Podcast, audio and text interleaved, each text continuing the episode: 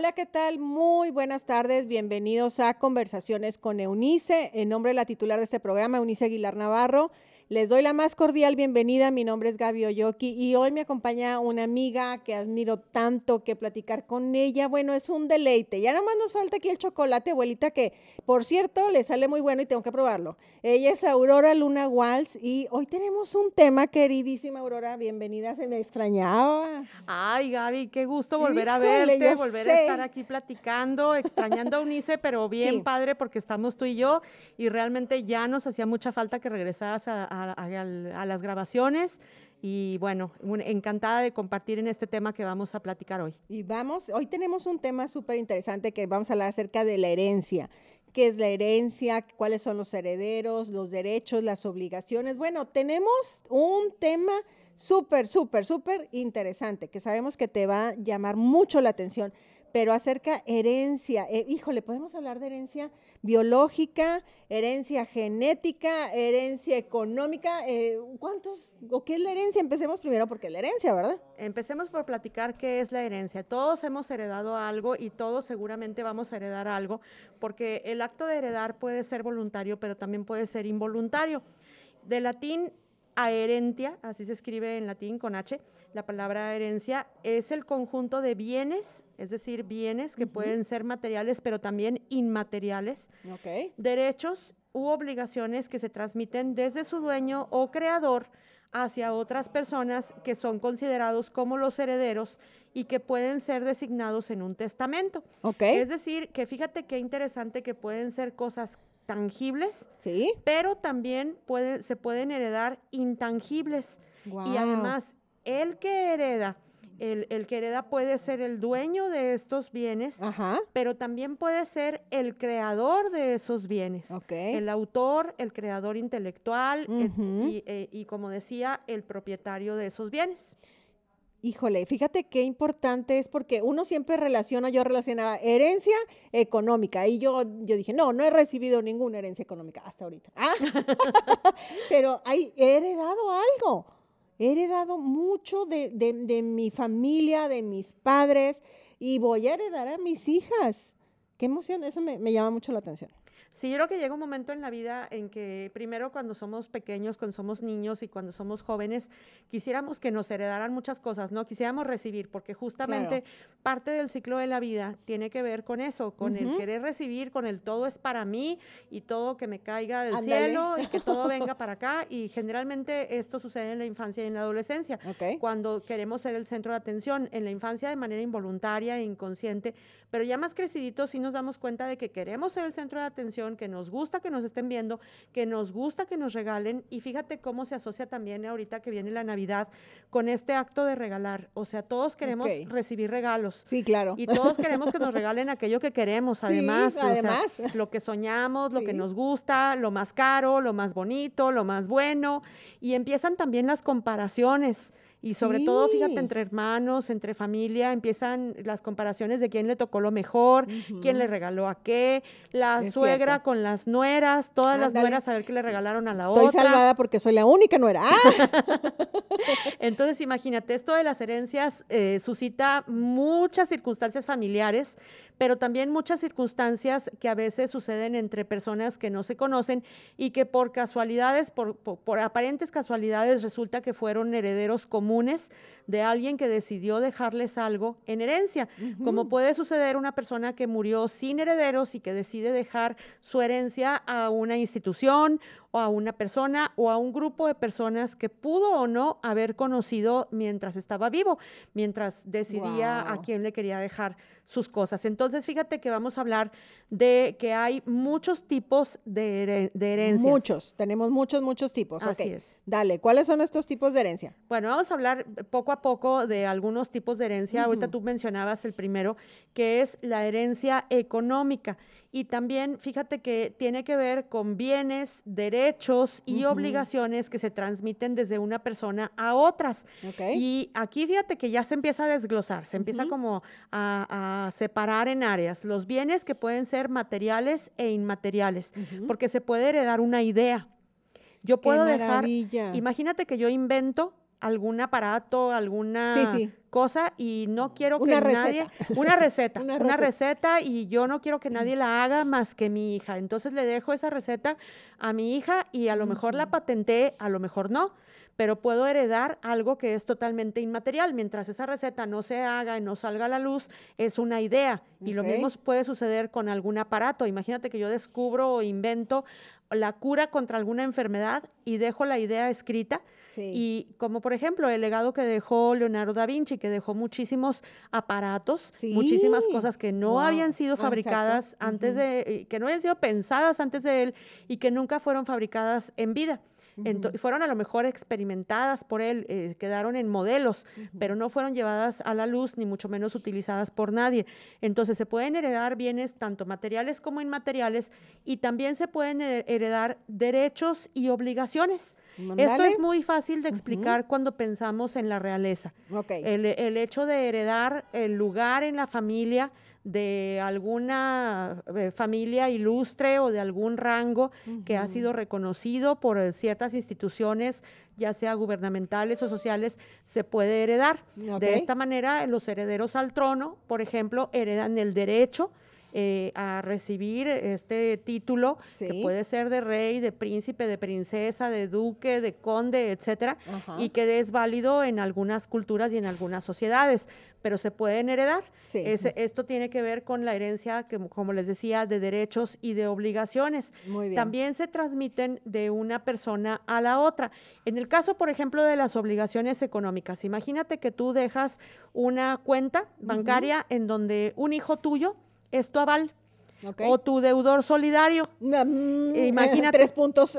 Tres, eh, sí, vamos a suponer que acepte, ¿verdad? Tu hijo ser tu deudor solidario. Ajá. Pero por alguna circunstancia están juntos en un crédito y una de las dos personas fallece. El deudor soli- sol- solidario o el responsable. es responsable y de alguna manera heredó la responsabilidad de cumplir con esa obligación. Ok. Este es un ejemplo de que a veces se pueden heredar, heredar las deudas. Mm, y esto no es algo tenemos esa conciencia. Exactamente. Entonces es bien importante tener en cuenta que todas estas herencias pueden o no gustarnos y ahorita vamos a hablar de los derechos y de las obligaciones de los herederos. Ok, perfecto. Entonces vamos a hablar que esta, eh, del patrimonio que podemos heredar al morir entre seres queridos o seres como ac- acabo de mencionar, que no necesariamente tienen que ser de la familia. Las herencias se pueden traspasar de generación en generación en el caso de una familia, Sí. pero también se pueden heredar cosas a personas queridas aun cuando no haya un lazo eh, de consanguineidad. Wow. Me encanta saber que, que todos tenemos algo que heredar. Y todos podemos hacerlo. Entonces eso como que va, ahorita yo estaba pensando, sí he recibido una herencia, fíjate, ya me di cuenta en este momento. Eh, heredé de mi abuelita el gusto por cosas este, antiguas con un valor eh, muy sentimental y muy específico. O sea, como que, saber, tengo unas cuatro o cinco llaves que te voy a enseñar y tengo una llave de, de aquellos roperos de, de verdad de las abuelas que era de su ropero de cuando ella fue niña. De esas llaves de bronce, De- hermosas, así, todas redonda, y pesada, grande, está como de este tamaño, no sé, como unos Grando- 18 como unos 30 centímetros, sí, algo así. Y, y yo, y, y yo lo tomé un valor muy especial porque sabía lo que para ella significaba. Me hubiera encantado, por supuesto, tener el mueble, pero tengo uno enfrente, este, que eh, también Ay, fue- hermoso tu que mueble. fue esa herencia, ese chifonier que también tiene como 120 años, creo, no sé cuántos años tiene, pero, pero también fue una herencia. Entonces, sí hemos recibido cosas y, y eso es lo que uno va atesorando, Sí, porque es no. historia. Es algo que perteneció a alguien y que fue muy significativo para esa persona. Entonces ahora yo lo tengo y entonces esa, esa parte me encanta. Y hay cosas que son como muy valiosas, justo como lo decías, por el valor estimativo. Fíjate que ahorita que comentas de la llave que heredaste tú, te voy a platicar y yo sé que esto que te voy a decir te va a dar envidia. Ay, Yo heredé Biblias. Ten- No. sí, tengo la Biblia que era de mi abuelita y tengo la Biblia que era de mi tía abuela, hermana de mi abuelita, y también heredé la Biblia que era de mi mamá. Ay, cuando, no, cuando yo me casé, había una tradición familiar que era regalar a la hija que se casaba o a la, Sí, sí, a- sí. a la mujer que se casaba una Biblia. Y de esas Biblias grandotas, gordas, impresionantes que tienen ilustraciones, que tienen imágenes, que tienen, para empezar, tienen la letra grande, que ya eso es ganancia. Que ya no existe. ya no existen. Y tienen este, páginas dedicadas a ciertos eventos familiares. Ay, no, Entonces, imagínate que en estas. Biblias traen unas páginas en medio en donde tú puedes anotar tu árbol genealógico. Y ahí está anotado de puño y letra de mi abuelita los Mira. nombres de sus papás, de sus abuelitos, de sus hijos, Una etcétera. herencia Una herencia preciosa. Y luego la, la Biblia de mi mamá, pues trae lo mismo que puso mi abuelita, pero pues ya nos incluye. Añadido. Sí, ya, ya me incluye a mí, por ejemplo, y a mi hermano. Entonces, son herencias, pues, como dices, de valor estimativo incalculable, porque Incalculable. pertenecieron a miembros de tu familia muy queridos Sí. y que además tienen ahí un legado porque está escrito de puña y letra de ellas y además trae en estas Biblias que te repito son no son antiguas, seguramente todavía las siguen fabricando, pero traen a- para anotar las fechas de, eh, en el caso de estas Biblias que son católicas, Ajá. los bautizos, las confirmaciones, las bodas, las defunciones. Y eh, mi abuelita y mi mamá tuvieron el cuidado de anotar algunas de, algunos de estos eventos en la Biblia. Entonces se hace una Biblia verdaderamente familiar porque Sí. encuentras datos justo Tesoros, es un tesoros tesoro. y además con esas Biblias se rezaba el rosario, que esa es parte de la herencia cultural de la que ahorita vamos a platicar. En el caso de la Biblia que, que teníamos en mi casa, donde yo vivía con mis papás, esa Biblia servía en las posadas eh, para acostar al niño y para levantar al niño, porque leíamos eh, eh, Las lo que bíblicas correspondía. que. Exactamente, y aparte con esa misma Biblia venía un área donde venían las oraciones que se tenían que decir en el rosario especial para estos rezos, para estas circunstancias. No me preguntes porque yo ya no me acuerdo, porque ya no rezo el rosario, pero, pero todo esto venía explicado en la Biblia y venía el significado del rosario, el significado de cada una de las oraciones, venía obviamente el Padre Nuestro en un área especial y venían muchos, muchas anécdotas y Sí. muchas cuestiones que tienen que ver con la historia de la Iglesia Católica. Entonces, todo esto hace de la Biblia no solamente un libro maravilloso, como ya lo es, sino un libro muy educativo y además un excelente legado que se convierte en un miembro más de la familia. Y que va pasando de ahora sí de, De generación, generación. en generación. Entonces, es. todos hemos recibido herencias, Aurora. Sí, Todos, pero no nos hemos dado cuenta y, no nos no, hemos las, dado valoramos. Así es, y fíjate, por ejemplo, ahorita que hablamos de las Biblias, tú pregúntale a mis hijos a ver si les va a gustar que yo les herede una Biblia, pues ahorita te van a decir que no, ¿verdad? Que para qué la quieren, pero deja que crezcan y Sí. que sean adultos y empiecen a darse cuenta del enorme valor que va cobrando la familia Exacto. y que va cobrando el legado que viene de generación en generación y va Eso. cobrando un valor estimativo diferente. Entonces, vamos a hablar ahora del el tipo de herencia cultural que tiene que Cultural. ver con el ámbito cultural, pero también con el ámbito social. Al hablar del ámbito cultural y del ámbito social, hablo del lugar y el, el contexto geográfico, el contexto histórico que, eh, y el contexto cultural en donde nos tocó nacer y donde nos ha tocado vivir. Que en este caso nosotros estamos en México, estamos al norte de México, Claro. en las ciudades de Torreón, Gómez Palacio, Lerdo y todas las ciudades alrededor, en donde tenemos tradiciones, costumbres, expresiones artísticas, formas de comunicación, etcétera, muy particulares. Aquí en el norte nosotros ya no nos damos tanta cuenta, pero hablamos golpeado, decimos ándale, decimos achis. Achis. Achis, no. Este, y tenemos como varias eh, expresiones. Tonitos, sí, Sí, sí. los asqueles es el único lugar de, yo creo que del mundo donde existen los y asqueles. los moyotes. Y los moyotes, exactamente. Entonces, fíjate cómo todo esto lo vamos también heredando. Nuestras tradiciones, costumbres, la reliquia, por ejemplo, es algo El muy tradicional de aquí. El pan francés, que en otras partes no existe y, y se que convierte está delicioso. Si en usted no lo ha probado, no, no sabe lo que es. Las gorditas. Uy. En fin, el pan de coce, las gorditas de, de cocedor, cocedor. todas esas Mm, cosas son que parte de... ahorita terminando tú y yo iremos por algo. Estaría genial, imagínate. Entonces, todo esto es parte de nuestra herencia cultural. Las tortillas de harina, muy del norte de México, el chorizo, todas esas herencias culturales, sociales, que tienen que ver con la familia, que tienen que ver con los recuerdos que se van asociando al hogar, a- al calor de la casa, las, recetas tradicionales de cada familia y de cada celebración. El decir, es que en mi casa cuando nos juntamos el 10 de mayo es tradicional que eh, mi mamá hace comer tal y tal y tal cosa, ¿no? O en la Navidad, en, mis- Híjole. en mi casa se cena y cada familia contesta lo que en cada lugar se cene, ¿no? Porque cada familia tiene sus tradiciones y sus costumbres. O en mi casa acostumbramos cantar tal canción o acostumbramos a hacer tal y tal actividad o tenemos tal ritual claro. a la hora de sentarnos a la mesa. Y todo eso es una herencia que se va transmitiendo, los hijos lo aprenden y luego los hijos lo, lo enseñan a sus hijos y se va aprendiendo así que de generación en generación. Así es, hasta la forma de vestir, la forma en la que nos amarramos las agujetas de los zapatos, la forma en la que nos peinamos, las cosas que acostumbramos tener en nuestro dormitorio, en fin, todo eso se va transmitiendo de generación en generación. Y hay muchas tradiciones y muchas fiestas y muchas celebraciones que forman parte de la herencia cultural de diferentes pueblos. La herencia está compuesta también por rasgos de tipo moral o ideología. Fíjate qué interesante, porque por ejemplo, también se hereda la religión.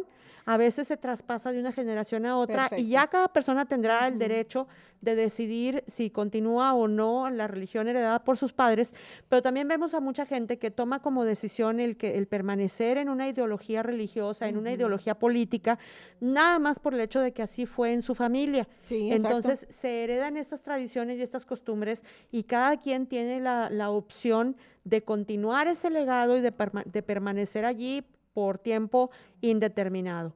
Fíjate que, en cuanto a este tipo de diversidad, en cuanto a, las herencias que cada uno de nosotros hemos recibido o, vamos a dar, porque me gusta esa parte, que yo también tengo mucho para dar a mis futuras generaciones, entonces eh, heredamos o aprendemos, Aurora, ¿qué es la, ¿cuál es la relación? Fíjate que esto ya es una mezcla muy interesante en, la, en donde necesitamos primero que nada darnos cuenta, es decir, hacer conciencia, hacer conciencia de lo que heredamos o hacer conciencia de lo que queremos en la vida para entonces tomar la decisión de con qué me quiero quedar yo. Sí. Y bueno, vamos a continuar hablando también de otros tipos de herencia que son bien interesantes y que tienen que ver con el ámbito biológico, que creo que con el ámbito biológico vamos a, vamos a, a necesitar así como que ampliar la información, porque fíjate cómo nuestros rasgos físicos se pueden heredar. la forma de los ojos, el color del cabello, el color de la piel, la estatura, en fin, muchas cosas, incluso las enfermedades, la tendencia a las enfermedades se hereda. Y eso es algo bien interesante que tendríamos que saber y que muchas veces cuando vamos al médico nos preguntan, ¿en su familia ha habido personas que han tenido tal o cual enfermedad? Y eso te va a determinar si hay tendencia o no a poderla padecer. Híjole, hay mucho que aprender, pero quédense con nosotros, vamos a un corte y regresamos aquí a Conversaciones con Eunice. Estamos hablando de herencia y está Aurora Luna Walsh con nosotros. Qué bueno que estás aquí con nosotros. Tenemos un tema súper interesante esta tarde aquí en Conversaciones con Eunice. Estamos hablando acerca de la herencia. Estamos platicando con Aurora Luna Walsh acerca de los tipos de herencia.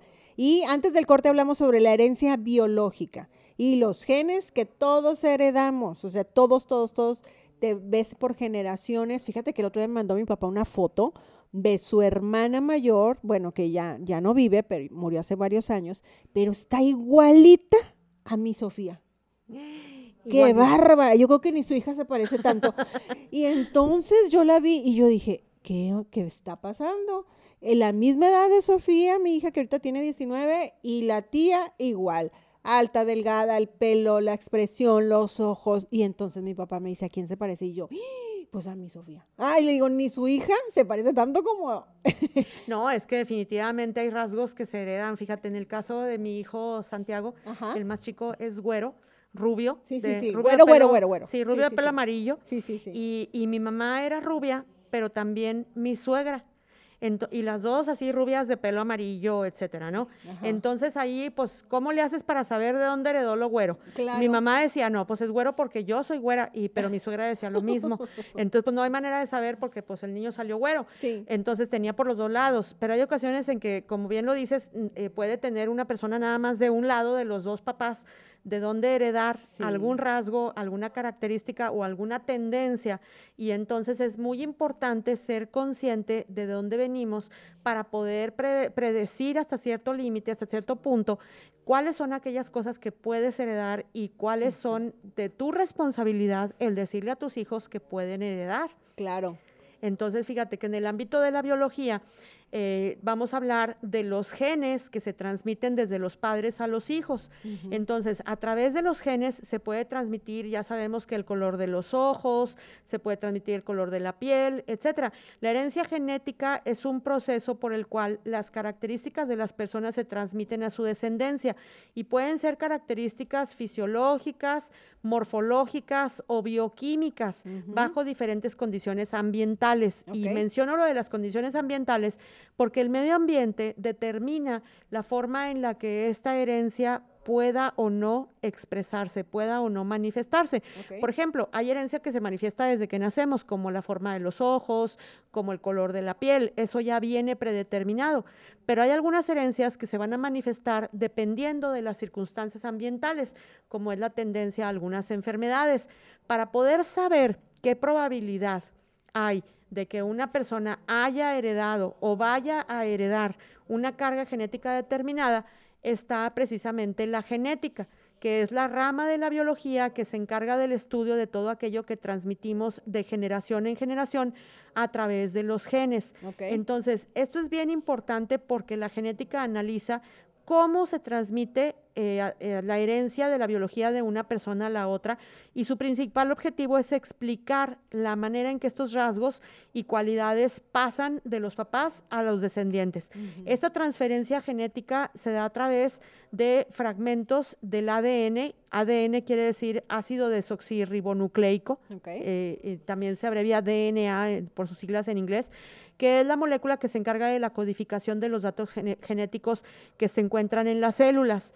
Entonces, cuando, cuando un genetista o un especialista en genética empieza a estudiar el ADN de una persona, es justamente para determinar la carga genética que pueda tener alguien y que tiene que ser específica para algún tipo de enfermedad o para algún tipo de condición o para algún tipo de situación que pueda ser importante.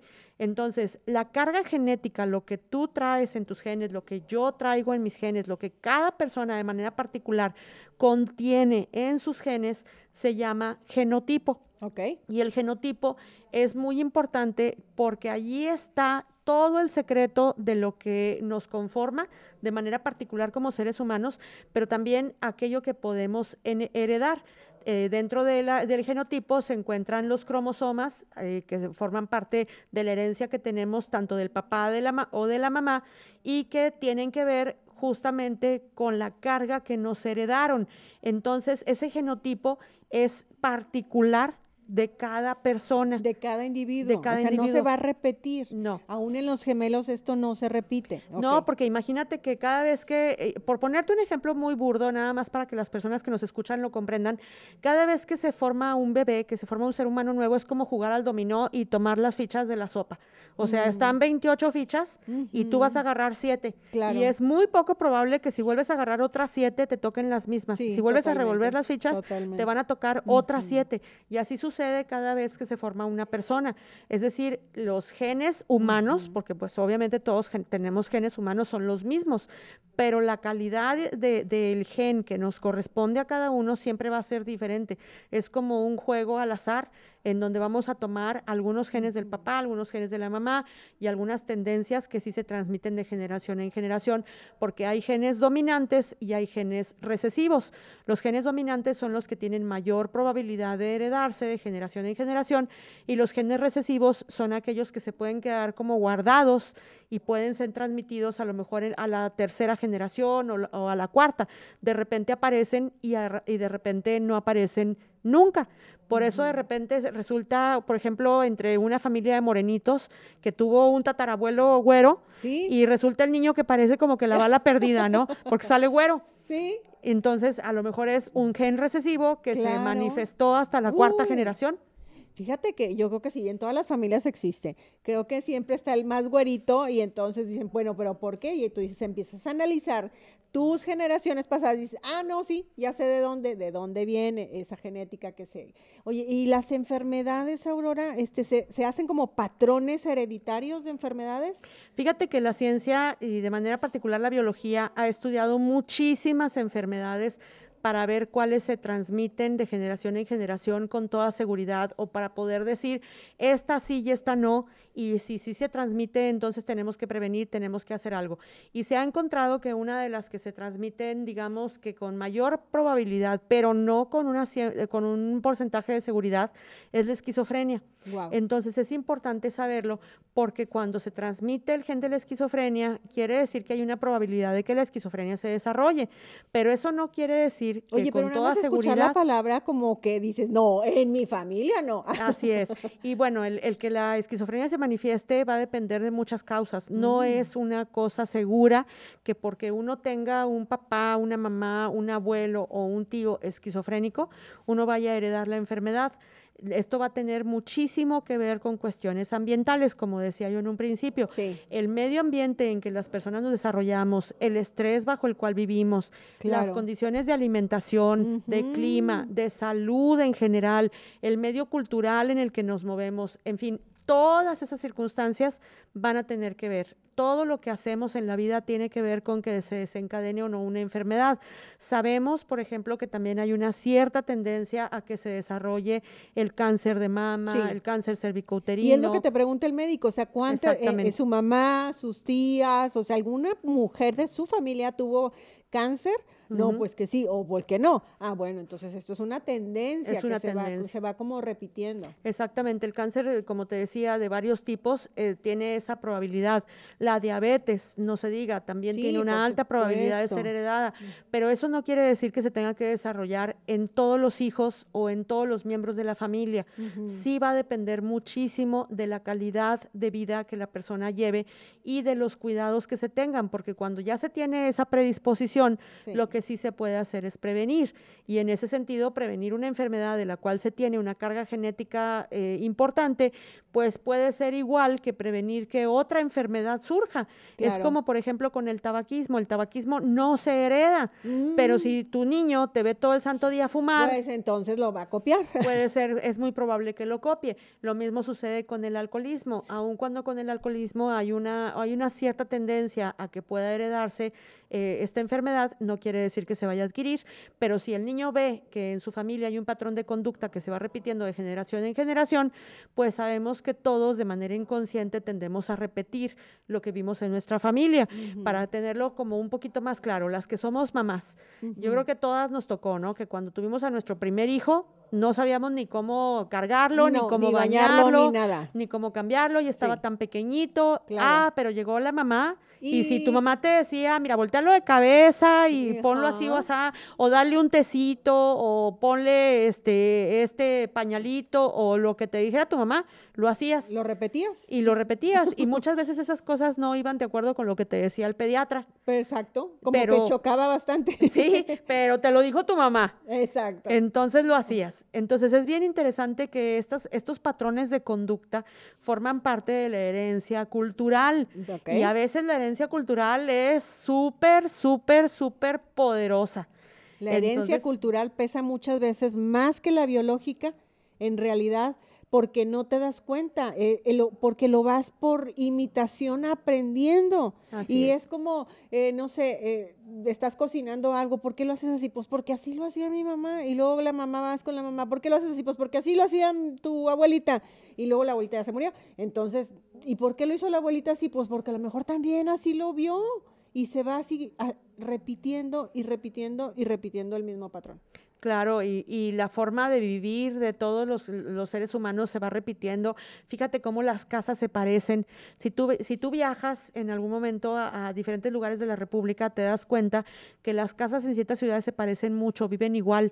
A- acá en el norte, si te vas a Piedras Negras, por ejemplo, Sí. te vas a dar cuenta que las casas tienen porche. Sí, es- es y como son este, entrada, chaparritas, no son tan altas así. Ajá. Exactamente, se parecen, justamente porque nadie te dijo que así tenía que ser, pero pues todo el mundo piensa que eso es lo correcto, porque Exacto. tendemos a imitar. Mm. Entonces, es bien interesante que, por ejemplo, si te vas a Mérida, te vas a dar cuenta que allá las casas son al revés, son altas y, y generalmente son de colores claros, porque hace mucho calor, por lo que tú quieras, pero la gente las hace igual. Mm. Entonces, se van heredando todas estas cuestiones culturales y sociales que no tenemos a veces idea de de dónde salieron, pero todo mundo las acata. Todo mundo las, Todos, las hace, ¿no? Entonces, y no nos preguntamos, sino simplemente ahí vamos, ¿no? Como borreguitos. Como ovejitas una tras otra, haciendo y compartiendo exactamente las mismas situaciones. Creo que vamos a estar ya en una época, Aurora, ya este, de que huele a Navidad, sabe a Navidad, es Navidad. Eh, unos más adelantados, este, otros mm, al, van al día, pero los que vamos adelantados es como quiero recordar esa etapa que viví tan linda en casa y es como voy a repetir el mismo patrón de lo que yo me acuerdo.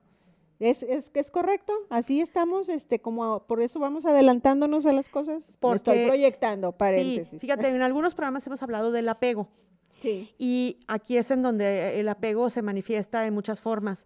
El apego eh, eh, incluye todos esos espacios, lugares, costumbres, tradiciones que nos hacen sentir seguros, Ok. que nos dan estabilidad, que nos dan Sí. tranquilidad, que nos dan paz.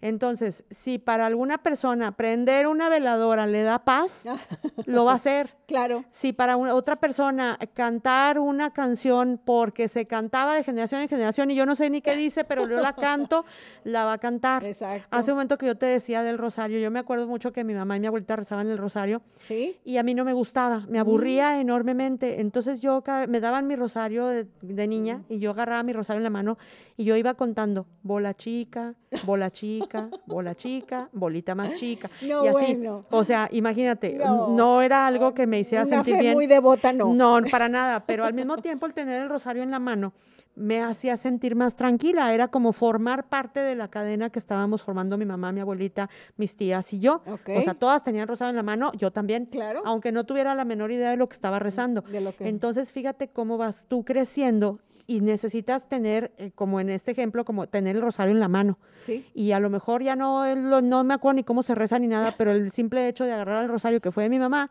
me hace sentir tranquila. Y así somos para muchas cosas, ¿no? Es que necesito agarrar mi cobijita, necesito agarrar mi almohada, este, si me van a dar una noticia, déjame siento en el sillón fulano. Oye, este, las penas con pan son buenas, me acaban de dar una noticia, espérame, déjame, voy como un pedacito de pan. Eso lo Exactamente. escuché yo mucho. Ahorita me acordé. Sí, porque claro. los- y mi abuelita se sentaba y entonces pedía el pan, era puro pretexto. Puro pretexto. Puro pretexto, Y también pero- para las celebraciones, ¿no? O sea, Sí. no sabes por qué, pero cuando uno se casa tiene que haber mole. Ah, En, en- los pueblos es muy socorrido, ¿no? O sea, ¿por qué mole? Pues porque es el de la boda. Y, y así como eso, fíjate cómo hay comidas, hay olores, hay sabores, hay figuras, hay cosas súper tradicionales. Ahorita que acaba de pasar el Día de Muertos, pues sabemos que la flor de cempasúchil, o sea, ¿por qué tiene que ser flor? Pues porque es la flor de la de temporada. la temporada. Pero sí. además porque esa es la que se tiene que poner en los altares de muerto, porque es Sí. parte de las tradiciones. Y Exacto. nos aferramos y nos apegamos a eso de una manera impresionante, porque además el día que no lo hacemos nos sentimos mal. Por eso, por ejemplo, ahora que viene el 12 de diciembre, el Día de la Virgen de Guadalupe, Sí. mucha gente tiene la necesidad de ir a danzar o de ir a la iglesia a dar gracias a la. Virgen por los favores recibidos, Sí, por sí, lo que sí. tú quieras, y si no lo hace se siente culpable. Estamos hablando de apego, pero estamos hablando también de apego De- a las herencias a la herencia culturales. cultural y religiosa. Oye, Ajá. pero y luego con esta pandemia, pues qué? Pues sí, pero fíjate ahí estamos lo que cambiando, estamos cambiando por completo. y vamos a tener que expresar este apego de, De otras otra- maneras. sí. Aquí lo difícil va a ser va a ser soltar el apego. La creatividad nos va a llevar a expresar el apego de una forma diferente, pero modificar el apego, soltarlo o cambiarlo, esa es la parte complicada, porque todos somos herederos. Los Mm, herederos todos, son las personas que pueden ser naturales o personas jurídicas que tienen el derecho a recibir una determinada herencia. Entonces, desde el momento en que tú eres miembro de una familia, desde el momento en que tú eres miembro de una comunidad, te sientes con derecho a heredar algo. Lo que sea. Lo que sea, si eres, no, y luego imagínate, si eres miembro de la realeza, pues No, yo quiero mi palacio. Qué bueno, querida, que tú y yo no somos miembros de la realeza. Sí, pero imagínate, si eres hija de alguien que tenga terrenos, casas y propiedades, pues algo, va- algo vas a querer. Claro. Porque te sientes con derecho. Así Wow. sucede en la mayoría de los casos. Entonces, en la mayoría de los lugares del mundo, las personas pueden también tanto heredar como escribir un testamento en donde expresen su voluntad de a quién dejar sus bienes y en qué proporción, porque muchas veces las personas tienen hijos, tienen nietos, tienen sobrinos y quieres dejarle a cada quien una parte, pero quieres dejarle más o menos a algunas personas. Y tú lo decides porque cada quien tiene derecho de, de, decidir qué escribe o qué no escribe en un testamento. El testamento es un documento en donde se establece justamente para quién es el legado y quiénes van a ser los legítimos herederos. Oye, ¿y en qué momento o qué, cuál es el momento ideal para hacer un testamento? En el momento en que yo ya tengo suficientes bienes o en cualquier momento, ¿cuál es el momento ideal? El momento ideal de la vida es cuando tú ya eres consciente de que puedes heredar algo y de que tú necesitas sentirte tranquilo de que le vas a dejar algo a alguien que tú quieres que así sea. Mm. Entonces, si tú consideras que las personas lo pueden heredar de una manera pacífica, pues a lo mejor no es necesario el testamento, pero como no vamos a estar ahí para eh, saberlo, entonces quizás sea más fácil y más sencillo para todos. las cosas y diga a quién va el peso uno, a quién le van los cinco pesos y a quién le dio los 100 pesos. Y, ser responsables, ¿no? De lo que no sabemos que, va a ocurrir. Claro, porque definitivamente este, las familias, entonces va a haber grandes conflictos por estas herencias. Creo que tú y yo conocemos historias, muchas historias, en las que siguen todavía en pleito acerca de eso. Así que vamos a un corte, pero vamos a regresar acerca de la herencia. Quédate con nosotros.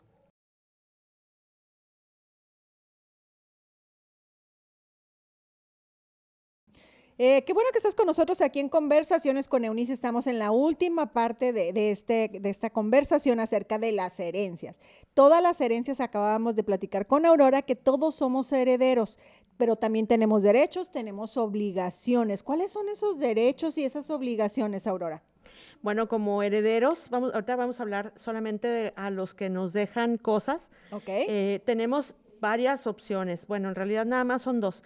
Los herederos tenemos como opción aceptar la herencia. O la rechazo. O la rechazo. Sí. Sí. Pero fíjate, si aceptas la herencia, también aceptas los derechos y obligaciones que implica la herencia. Ah, claro. Porque no estamos hablando solamente de una herencia material.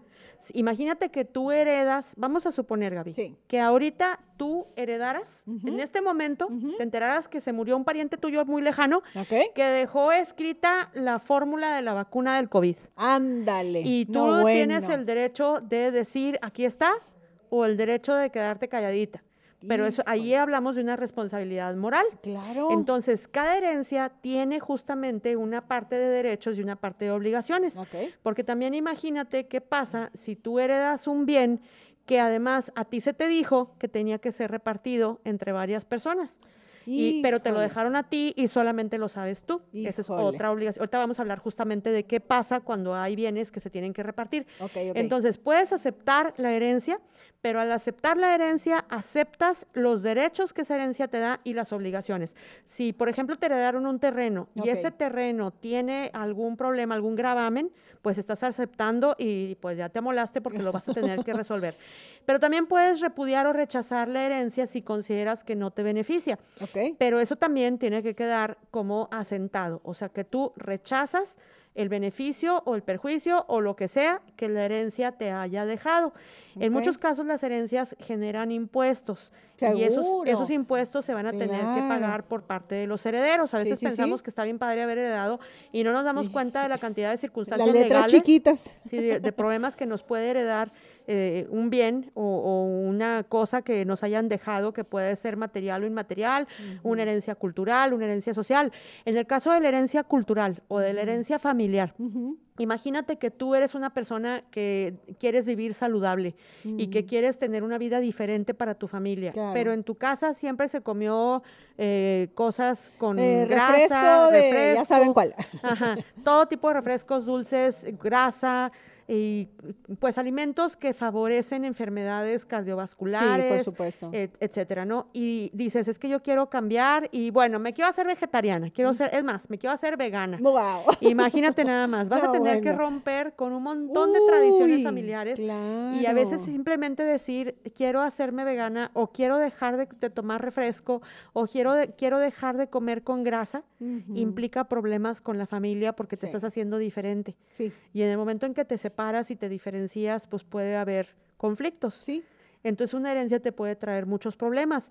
Vamos a hablar justamente de qué pasa cuando dejamos una herencia y la dejamos en regla, es decir, cuando hay un testamento. Está en orden, está ante una autoridad, está legalmente hecho, pero ¿qué pasa? Bueno, primero que nada, al escribir un testamento se tiene que dejar a una persona designada para, eh, los, para heredar y para repartir los bienes. Y esta persona es el albacea. El albacea tiene que quedar eh, designado ante un juez y es la persona encargada de llevar a cabo la tarea de presentar el testamento, de asegurarse y de administrar los bienes que se heredan, así como de partir y adjudicar. Se tiene que encargar de repartir y de asegurarse de que cada cosa que se haya dejado quede en manos de las personas a las que el testador, que es la persona que hereda, eh, haya designado. Entonces, es bien interesante porque la figura de un albacea se convierte en una figura de mucha responsabilidad porque va a tener que velar. Y está en el ojo del huracán. Yo así lo veo. Sí, tiene obligaciones bien importantes. Y lo más interesante, imagínate que tú tengas una serie de hermanos o de parientes y que tú ni sepas que te dejaron nada y de repente se muere tu pariente y te dicen, señora, este, usted es heredera, pero no solamente es heredera, sino que usted es la albacea. Aquí está en el mm. testamento y usted se tiene que, encargar de todos los trámites correspondientes al testamento y además de pues repartir los bienes. Entonces el albacea, sin deberla ni temerla, ya está metido en una serie de obligaciones que ni sabía que existía. Y que heredó. Es parte de las herencias el convertirte en albacea. Entonces te vas a tener que encargar de asegurar los bienes de la herencia, de inventariarlos, suponiendo que hayan dejado muchas cosas, vas a tener que inventariar los bienes, te vas a tener que dar cuenta de que, en qué condiciones están, administrar estos bienes y rendir cuentas de lo que recibiste, porque a lo mejor en el testamento dice una cosa y en la realidad tú recibes otra. Sí, claro, la casa en Acapulco y la casa está destruida. Ah. Ándale, o un paquete de joyas en donde resulta que nomás quedan unos aretitos. Mm. Entonces también te vas a tener que encargar de pagar las deudas mortuorias, hereditarias y oh. testamentarias. No, no conviene ser albacea. No conviene, no conviene son muchos problemas. Vas a tener que adjudicar lo que haya quedado a los bienes y a los, a los herederos y te vas a tener que defender en su caso, en caso de que alguien no esté conforme, porque pues tú vas a ser sido, sido el responsable de la validez del testamento. Entonces, todas estas eh, cuestiones se pueden leer en el artículo 1706 del Código Civil Federal aquí en México. ¿Y quiénes pueden ser albaceas? Pues podemos ser absolutamente todas las personas. Mayores de edad, cualquier persona. Siempre y cuando no hayamos cometido ningún delito, siempre y cuando no seamos magistrados o jueces o que hayamos sido removidos de algún cargo eh, legal. Eh, y que no tengamos y que tengamos un modo honesto de vivir, que no tengamos ningún tipo de antecedente penal. Entonces, vamos a hablar de que eh, el albacea puede ser designado siempre y cuando las personas sean mayores de edad. Entonces, imagínate que tú puedes ser el albacea también de un menor de edad. Entonces, tú te vas a encargar de dejarle los bienes a un menor de edad. Hasta que tenga la mayoría de edad. Exactamente, hasta que cumpla con la mayoría de edad. Entonces, todas estas cuestiones son muy interesantes y es importante que las tengamos presentes si eh, pensamos escribir un testamento, si pensamos heredar, si pensamos que somos herederos también oh, y si creemos que tenemos derechos sobre bienes que hayan sido o hayan pertenecido a nuestros padres, a nuestro esposo, a nuestros hijos, en, en fin, creo que toda esta cuestión de la herencia es un tema que a veces dejamos de lado a veces no platicamos en la familia y se puede convertir en un tema de muchos problemas y de muchos conflictos entre hermanos, entre hijos. Primos, tíos, hijos fuera de, de, la familia que sabes que llegaron en ese momento o aparecieron en ese momento y no te habías dado cuenta de la magnitud. Entonces creo que, que es una responsabilidad de todo aquel que tiene bienes hacer un testamento, pero dejar en orden, pero hablar creo que con la verdad, ¿no? Supongo, este, debe ser así, para que no se eh, salgan otra esposa. Ándale, otra esposa, otros hijos, otra familia pues óyeme, ¿verdad? Y te enteres de sorpresas que no sabías y que supiste hasta que la persona faltó. Esto es un acto de responsabilidad. La semana pasada hablábamos, Eunice y yo, sobre la moralidad, sobre algunas cuestiones morales. Sí. Y el, el, ser consciente de que tenemos familia, de que tenemos hijos, de que podemos tener un esposo, una esposa, o incluso las personas que tienen una doble familia, y hay quienes hasta una triple familia, tendrían que hacer un acto de conciencia y de responsabilidad al momento de decidir qué van a hacer con sus bienes y de qué manera los van a dejar repartidos. Y bien claro. Bien claro y sobre todo, imagínate que tú ya no estés y las personas vayan a recibir como herencia la sorpresa de enterarse de todos los demás miembros de la familia que hasta ese momento no sabían que existían. Híjole. Y peor aún, si vamos a suponer que tú lo tenías todo muy bien oculto, muy tapadito, muy, muy padre, ¿no? Pero pasa el tiempo y una persona, un heredero tuyo, un hijo, se llega a encontrar a otra persona muy parecida como decías tú, es que está igualita a su a mi tía, quién sabe quién, pero esta señora no la conozco o esta niña yo no la conozco, pero está igualita a mi sobrina.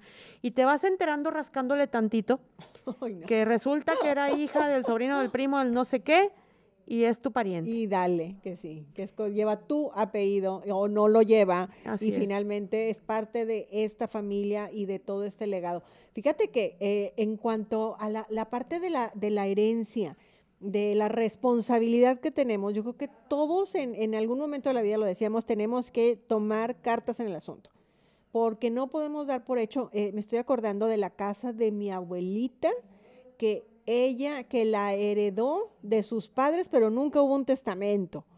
Muere mi abuelita, nunca lo arregló y está con mis tías y nunca se ha arreglado. Y digo, no, hombre, eso es de generación tras generación tras generación. ¿Quién va a arreglar? Tantas de que, y nada más de pura palabra, sí, esto es tuyo, sí, esto es tuyo. Y me acuerdo porque, este, recordando las palabras de mi abuelita, tenía un mueble precioso en el comedor, precioso, porque me gustan mucho las antigüedades. Y, y, me decía, ese es tuyo, ese es tuyo, pues nunca me dejó nada escrito. Y claro que las tías, por supuesto que dicen, no, no, no, eso es nuestro. Dijo, oiganme, a mí me dijo, pero nunca dejó nada escrito. Entonces, definitivamente, este, es mejor dejar las cosas por escrito antes de que cualquier cosa suceda.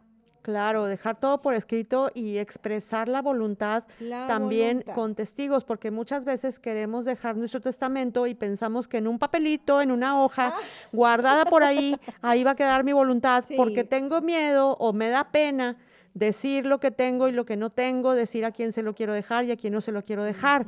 Para eso existen los notarios públicos y el notario te va a pedir una serie de requisitos y de documentos que tú vas a tener que llevar para poder escribir tu testamento de una manera legal. Evidentemente va a tener un costo, va a generar honorarios, lo que tú quieras, pero es la única forma en la que nos vamos a evitar problemas. Ahí de verdad aplica esto de más vale una colorada y no mil descoloridas. Y quizá pasar por este trámite de ir a sentarte con el notario a decirle tus bienes, lo que quieres hacer con ellos, cómo los quieres dejar, quién quieres que sea el albacea, porque aparte los notarios a veces son personas muy sensibles que te pueden hacer las preguntas adecuadas para que tomes las mejores decisiones. Y si en un momento dado no quieres asesorarte con un notario y prefieres asesorarte con un abogado de tu confianza, con algún amigo de tu confianza, con alguna persona cercana con la que te sientas bien platicando de estas cuestiones, siempre es muy importante abrirse y platicarlo para llegar a la mejor opción pensando en que cuando nosotros ya no estemos aquí, vamos a dejar un legado que puede ser un legado de mucho resentimiento, de mucho dolor, de mucha, mucha tristeza, de mucho desconcierto ante una herencia que no tendría por qué llevar esa carga. Imagínate dejar una herencia que pueda convertirse no solamente en una herencia de bienes materiales, sino en una, una herencia de amor, de paz, de concordia, de unión familiar. Y esta unión no necesariamente se da al compartir las herencias, a veces esa unión se da al repartir correctamente las herencias. Exacto, creo que ahí está la clave, repartir. Todo lo que tenemos tiene un propósito. Yo tengo algo, entonces yo necesito ver y repartir eh, a quién y cómo se va a dejar exactamente, porque si no, será un pleito seguro en cada familia. Entonces queremos pues evitarte esto, por eso estamos platicando de este tema. Queremos evitarte este mal sabor a las personas que se quedan y queremos que las cosas puedan tomar un curso eh, necesario. Sí, es bien, bien importante, ¿no? Y en el caso de las mamás, las que somos mamás, los que son papás, yo creo que ya cuando tienes a tus hijos te das cuenta de la importancia que va cobrando cada uno de tus hijos, de la personalidad que tiene cada uno, te vas dando cuenta de qué requiere cada uno y si te dedicas un tiempo a conocer a, tus hijos, te vas a dar cuenta que son bien diferentes, pero no solamente son diferentes entre sí, también son diferentes a ti, son diferentes a tu generación, viven de una manera distinta a la que nosotros hemos vivido y tienen una manera manera de pensar súper diferente a la que nosotros tenemos. Exacto, Porque cada sí. generación hace sus propios ideales y sus propias ideas, ¿no?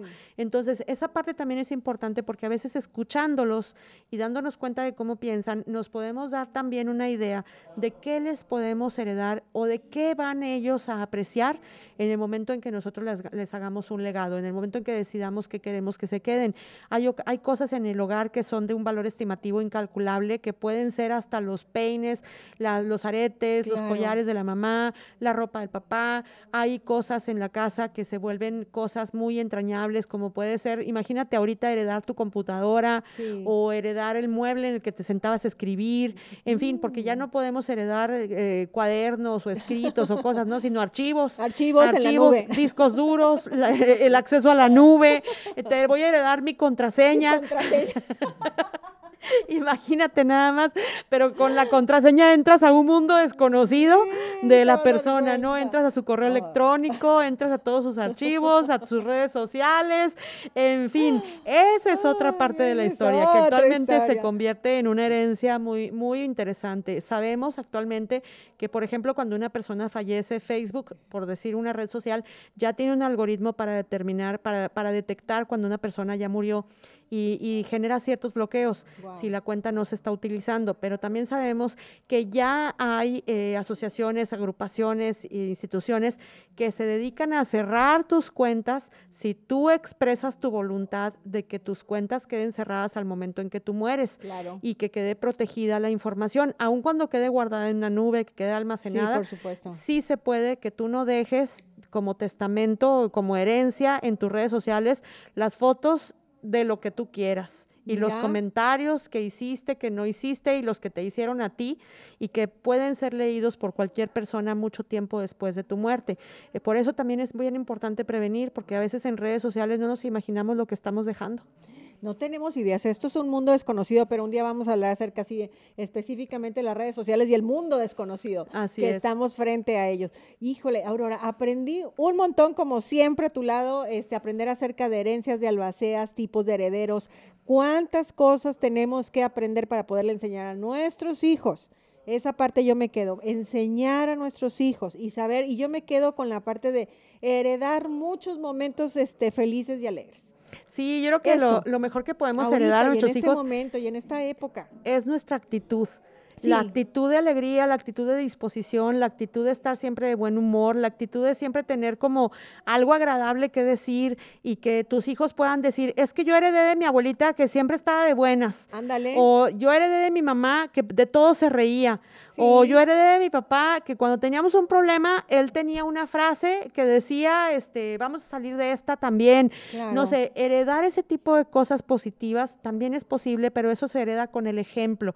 El ejemplo arrastra. Sí, Siempre acuérdense. mucho más allá de las palabras o de lo que nosotros podamos sentarnos y decirles a nuestros hijos horas y horas y horas. Sí. El ejemplo arrastra y lo que ellos vean de manera cotidiana es la mejor herencia que les podemos dejar. Una herencia de rectitud, de con sentido, de vida con servicio, de vida con amor, pero sobre todo de vida con alegría. Esa parte me encanta y yo me quedo con eso. Así que queremos recordarles nuestro WhatsApp es 8711-557601. Si tienes alguna duda, alguna pregunta, escúchanos a través de Spotify. Aurora, estamos en Spotify, conversaciones con Eunice. Si no escuchaste todo el programa completo en vivo, entonces por favor, este, compártelo con alguna persona. Queremos saber de ti. Queremos ayudarte si te estás en alguna necesidad a través de Regazo de Amor. Búscanos en nuestras redes sociales como Regazo de Amor en Facebook, en Instagram y con muchísimo gusto haremos lo que está en nuestras manos para poderte ayudar. Así que, Aurora, qué placer estar contigo. Igualmente, Como Gaby, siempre. y un beso a Unice, que Sí. seguramente va a escuchar este programa también. Ah, claro que sí. Entonces, hasta la próxima.